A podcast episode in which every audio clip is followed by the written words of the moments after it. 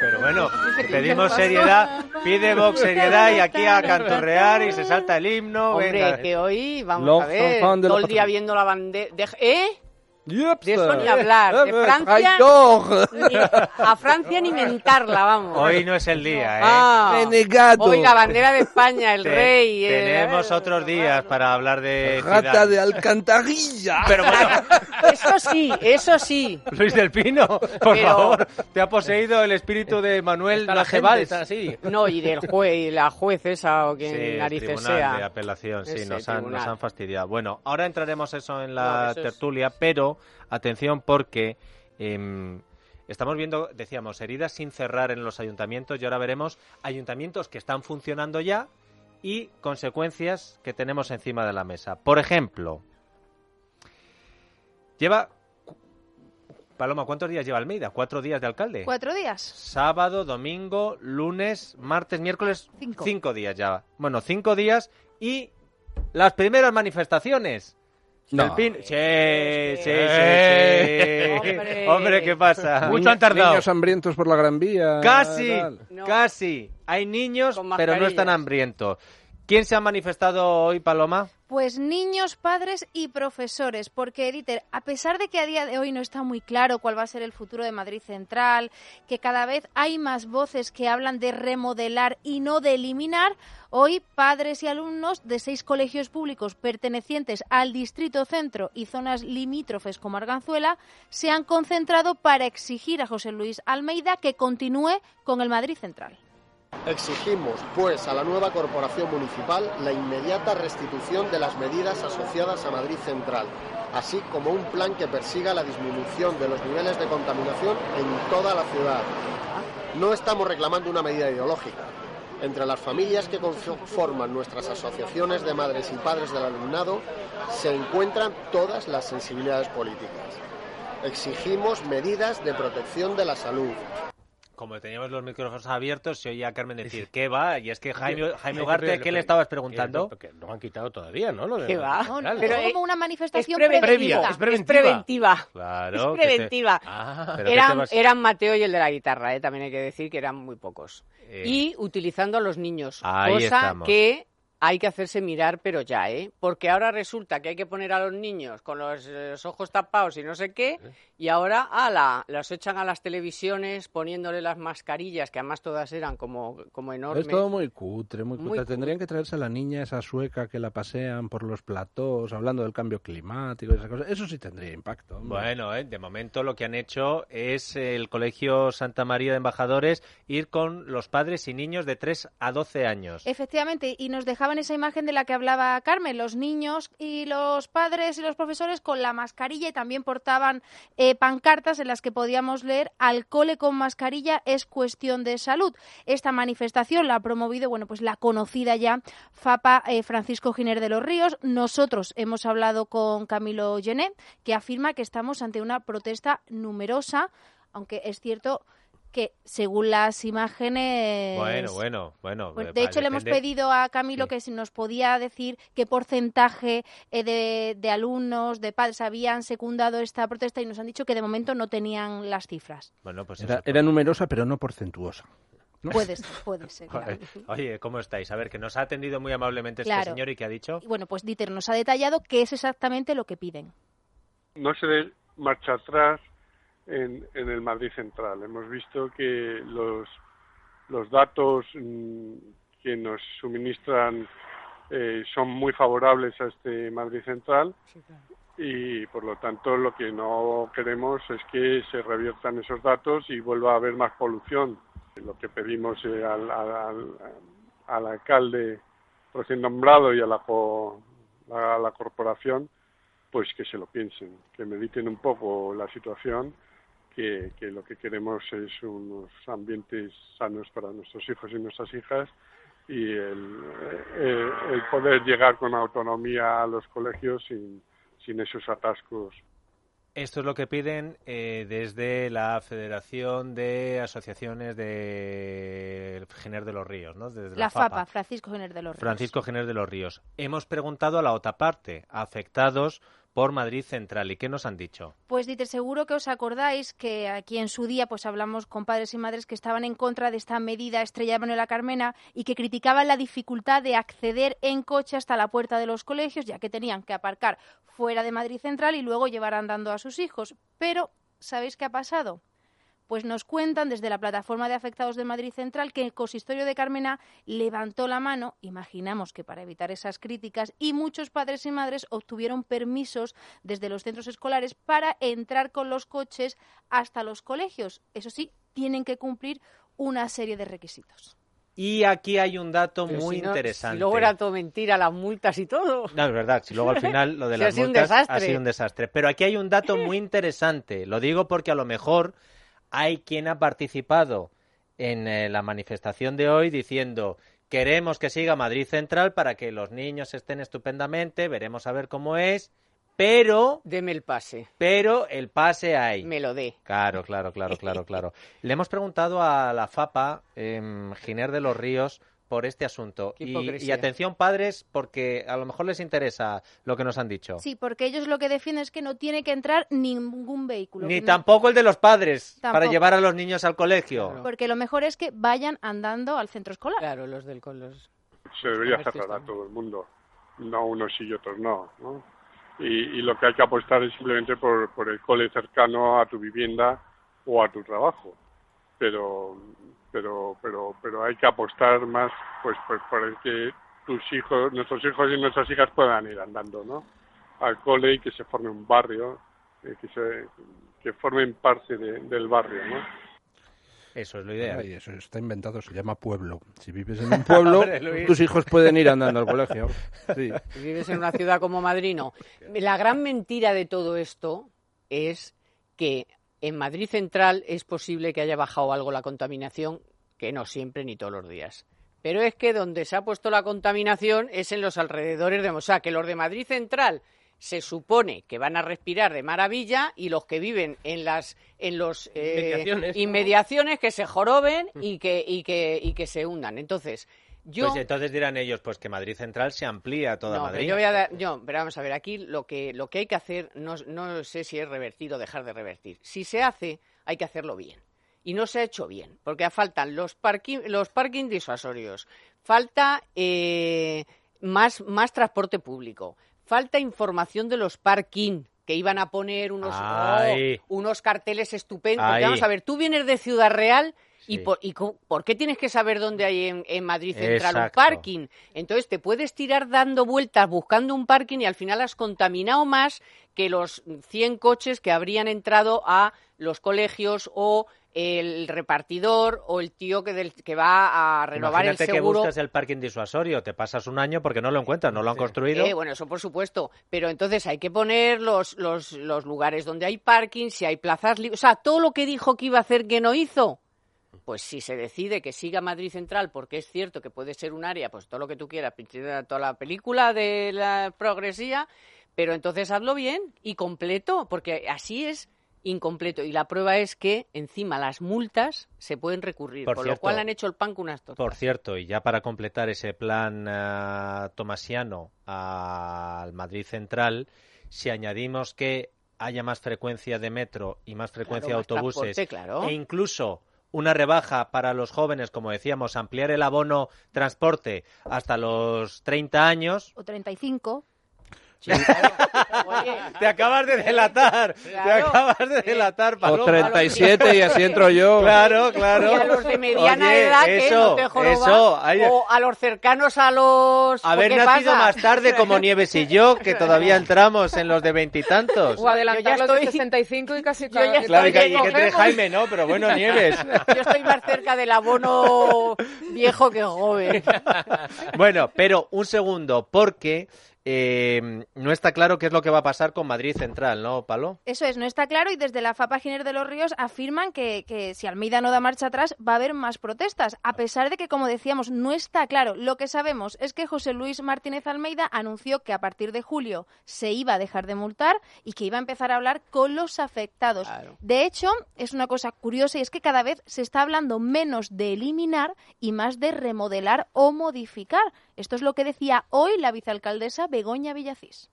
No lo vamos a revertir, lo vamos a mejorar. Y para mejorarlo, lo que tenemos que hacer es escucha activa con todos los actores, con toda la gente afectada, con las plataformas de afectados, con los colegios, con todo el mundo que se haya visto afectado y es lo que vamos a empezar a hacer.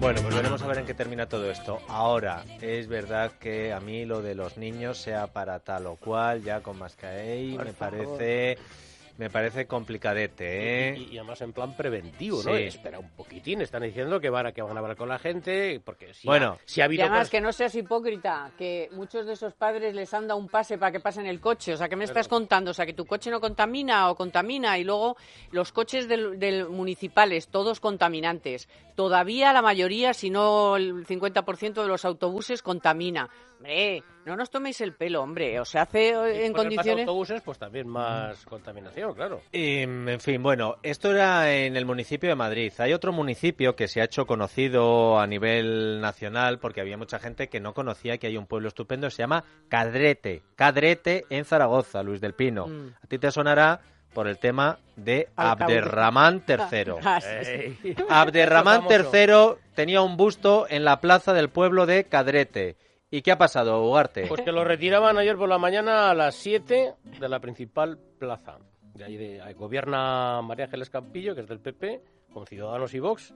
El hecho es que una de las primeras decisiones que se han tomado ha sido retirar esto, ¿no? Pero la han llamado de todos, a islamista, perdón, islamófobo, racista, y entonces lo que hemos hecho es hablar con el concejal de Vox, que se ha encargado de esta decisión, que se llama Jesús García Arroyo, y nos ha dicho que es una decisión que se cree que, es, que está totalmente de acuerdo con toda la parte del pueblo. Lo escuchamos. ha sido una de las primeras decisiones pues porque se ha podido llevar a cabo. No, no tenía una burocracia que llevar, simplemente era pues hacerlo y ya está.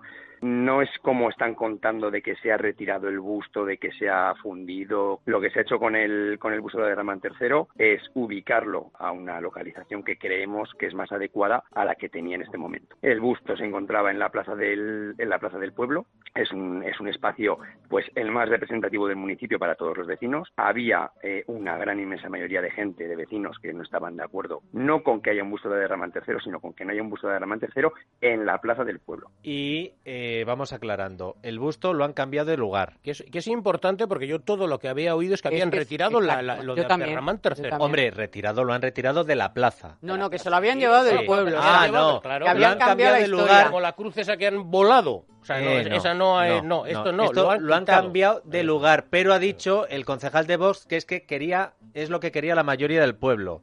¿Y cómo ha llegado a la conclusión Sí, el concejal de que era la mayoría que del pueblo? todo se sabe en un pueblo pequeño. A mano alzada. Hay respuesta a nivel de redes sociales, hay escritos también al ayuntamiento. eh, por supuesto, pues bueno, esto al final no deja de ser un pueblecito de 4.000 personas. La gente habla por las calles, hay un descontento, hay una división entre vecinos. Mm, Sabemos que el, ataque de la izquierda viene pues con palabras como xenofobia, como odio, como islamofobia.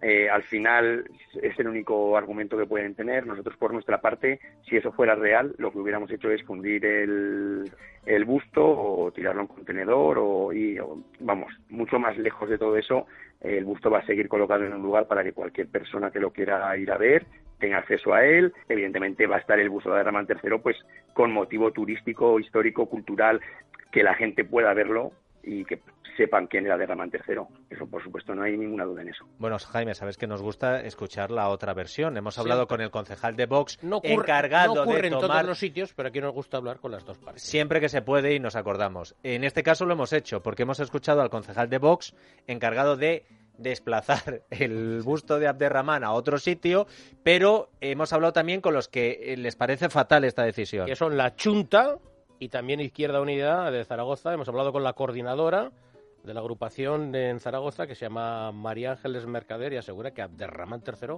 forma parte de la historia del pueblo. Eh, Abderramán III es un personaje que pertenece a Cadrete en tanto que aquí permaneció un tiempo mientras se estaba eh, asediando Zaragoza y construyó el castillo. Lo que huele es a naftalina, a odio, a xenofobia y a racismo. Eliminar esto al tercer día de estar ahí lo único que denota es eh, una, soberbia, una falta de cultura, de, sensibilidad, de odio, de racismo, simplemente porque porque es moro, porque es moro. Vamos a ver, Abderramán III era hijo, nieto, bisnieto de hispanos. Quiero decir que, que estamos confundiendo absolutamente todo con una falta de, de cultura, de soberbia y de, y de mal hacer A ver, Luis del Pino, experto en Abderramán Dale una III. clase, Pero un- dale un una clase a estos. para decir que desde Vox lo que han dicho, que por supuesto que no hay ningún tipo de motivación eh, islamofóbica ni rollos de esto, y que está, eh, o sea, que no han retirado el busto ahí, o sea, que el busto está para que lo vea cualquiera en el museo. Vamos, vamos a ver, este busto, eh, ¿cuándo se coloca? Pues se coloca en el año 2016, es decir, en el mandato del anterior eh, consistorio. Consistorio del que formaban parte el PAR, la Junta Aragonesista, Izquierda Unida, PSOE, etcétera. Vale, este busto se coloca, pues ya saben ustedes, por esa cosa del multiculturalismo. ¿Para qué poner un busto de Ramiro II? Yo qué sé. El no, me no, ponemos de, de Ramán III porque, en fin, hay que poner en valor lo que es eh, el aspecto árabe de nuestra historia, ¿no? El busto se coloca en contra de la opinión de medio pueblo y lo colocan por sus santas narices. El busto es de un escultor turolense que lo dona, etcétera, etcétera. Se gastan, creo que son 6.000 euros en colocar el busto y se, dentro del pueblo genera una enorme polémica porque hay gente que dice, oiga, ¿y por qué le tenemos que poner a este señor un busto? O sea, no es que estemos aquí hablando de un busto de hace mil años que estuviera ahí, no, no. ¿Por qué le tenemos a fecha de hoy que colocar a Abderramán III un busto? Esto, que es un busto de hace tres años, ¿eh? o sea, que no es, Entonces- no es una cosa que estaba colocada ahí, yo qué sé, en 1913, que le hicieron un busto. hay, no. hay unas elecciones, elecciones donde el tema del busto ha jugado un papel. ¿Y en esas elecciones cuál ha sido el resultado? Pues que Vox ha sacado un 15% de voto en el pueblo, Vox que era quien abanderaba el tema, Vox llevaba en su programa electoral la retirada del busto, y dos de los partidos que estaban en el anterior consistorio y que son precisamente los que están ahora protestando, esta señora que hemos oído, la Junta Aragonesista y Podemos. Izquierda Unida, han desaparecido no han entrado en el nuevo consistorio, lo cual da una idea de lo que opina la gente en el pueblo. Lo que se ha hecho con el busto es, lo habéis instalado por vuestras santas narices. Os habéis Bueno, pues gastado no. un dinero del pueblo. Cogemos el busto, lo quitamos de la plaza del pueblo, donde los vecinos no lo quieren, y lo llevamos temporalmente hasta que se acabe el centro de interpretación que se va a hacer en el castillo, pues para estudiar toda la historia y tal, que, que está estupendo. Pues mientras tanto se pone en una dependencia municipal donde se puede seguir viendo. Punto. Vamos, a mí, mm, chapó por Vox, porque es la primera vez que veo que una de las chorradas de mm, difusión del multiculturalismo se revierte. Primer paso atrás que se produce en este país. No, tengo que decir que de en Madrid capital, ya sé que hablamos mucho de Madrid, pero es que también, no, no, pero es que también se han retirado de un montón de juntas y de tal, eh, de las fachadas, pancartas enormes que ocupaban pues el eh, refugiados no sé qué, a violencia Es verdad no que en muchos cuántos. edificios municipales se ha retirado lo que decoraban los balcones con pancartas ver, políticas, exacto. algunas reivindicaciones Es que las también fachadas de los sitios públicos no están, o sea, no queremos un lazo, pero sí queremos refugiados que luego no acogemos a ninguno. Pues ninguna. O sea, es que los edificios públicos no están para hacer ni sectarismo, ni politiqueos, ni, ni nada. La violencia de género tiene su lugar, su sitio, no tiene que estar en una pancarta colgando de una junta de distrito. Por eso no se va a pelear más o se va a pelear menos. Aclarados los aspectos de lo de Abderramán III, es decir, no se ha destruido el busto, no se ha escondido el busto porque lo vamos a tirar a un contenedor, no hay tal. ¿Os parece que debía ser la primera medida que tomara el ayuntamiento? No, lo explica el concejal de Vox. Era la más fácil, no hacía falta ningún expediente, no hacía falta ninguna cosa. Y aparte es una medida simbólica. Es bueno lanzar mensajes de eh, se acabaron las tonterías. Vamos a empezar no ya a no hacer más tonterías, vamos a empezar a revertir las que se han hecho. Ya era hora de que alguien en este país lance ese mensaje. Los símbolos son enormemente importantes porque le dicen a la gente cuál es el camino. Ahora, a mí lo que sí me ha gustado es que hayan aclarado que el porqué de esta medida, que es una contramedida política.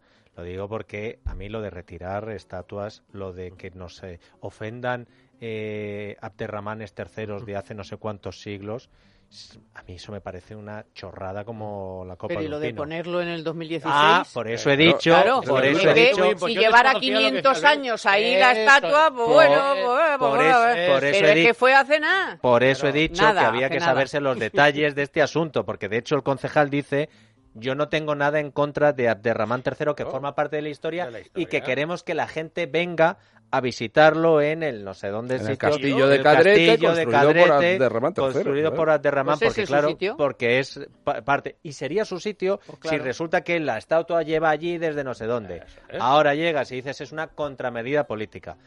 Mm, Yo a lo mejor no la habría tomado la primera, pero es verdad que Que ha salido en todos los sitios. No, ¿Qué pero es que aquí en Madrid, aquí en Madrid, la pri- una de las primeras decisiones que se tomaron fue enseguida, vamos a cambiar los nombres de las calles y vamos a quitar no sé qué, Sí, pero, eso lo criticamos pero igual, ¿eh? dejamos... Es que a mí me, Sí, sí, a mí me gusta criticar eso- lo que pienso que está mal, No, pero es independientemente que de quién quiero lo decir, haga. estos mismos son los que luego hacen estas otras cosas, que son las de vamos a cambiar las calles, vamos a quitar las estatuas de los que no nos gustan, ahora eso sí, de los que nos gustan las dejamos, y además como Lenin me encanta y no lo puedo poner aquí, lo pongo en el cuarto de mi casa y lo pongo en el internet. O sea, vamos a Ahora, ver, lo bonito, son los mismos. lo bonito de esto es ver a los de la Junta Aragonesista, Podemos, Izquierda Unida, defendiendo bustos Ah, ah. de un señor que tenía un harén de centenares de mujeres, que se dedicaba a castrar niños eh, mm, eh, anualmente, llegó a tener creo que eran 3.500 eunucos en su palacio. Era un árabe de su época. Un árabe de su época. perdona, Ya, ya. más cerca el concejal este del Ayuntamiento de Madrid que tenía tiene a Lenin en su en su Claro, pero es que casa. le, le recuerdo que en Barcelona esta misma gente Que era muy eh, le ha quitado también, le ha sí. quitado a. Antonio López una calle porque decía que era esclavista, ¿no? Sí, sí. Sí, No, entonces, no, y, y la estatua, y la estatua también. Pero lo más bonito es verles a todos los que eh, cuando surge el tema de la España multinacional dicen es que España no existía hace 500 años y ahora salen todos diciendo oiga que Abderramán III era tan español como el Cid hombre era era de una de un lugar que no existía estupendo Eh, damos un poquito de gastroplus a la people, Sí. yo creo que sí, Sí. ¿no? Porque claro, con estas cosas, sí. ¿cómo hace la digestión? Pobre Aterramán III, que lo tienen mareado.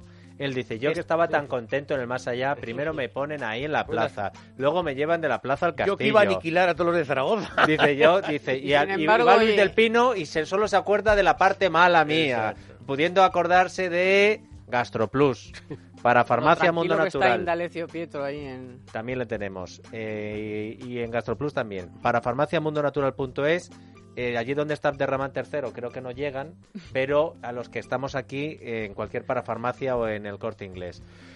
Tenemos un día hoy para comentar en la tertulia política. Tenemos un día en el que se han producido noticias importantes y las tres con muy las malas, sí, sobre todo las tres con las que hemos comenzado muy mala pinta. nefastas, nefastas. Pero el rey decía hoy en el quinto aniversario desde su proclamación como jefe del Estado, decía España es un lugar estupendo y es verdad. Pero es que hasta en los sitios estupendos hay gentuza que hace cosas malas. Y lo malo es la responsabilidad que tienen algunos de ellos. Que yo cuando le escuchaba a usted en el editorial de las cuatro de entrada me he preguntado por qué 41 homenajeados por el rey claro uno por cada año de vigencia de la Constitución Míralo, el año que viene serán 42. Lleva 5 años y los 5 años haciéndolos. Este hombre piensa. Luis del Pino es de números, ¿eh? Un ingeniero. pero no porcentuoso Eh, ¿Qué me quieres decir, Nieves? Que hay un hashtag en las redes sociales, yo también la pinto, al que se está sumando mucha gente para pintar la bandera española. Ah, por lo de la denuncia de la, La niña. niña, sí. Ahora, lo, ahora lo analizamos todos. Primero las noticias.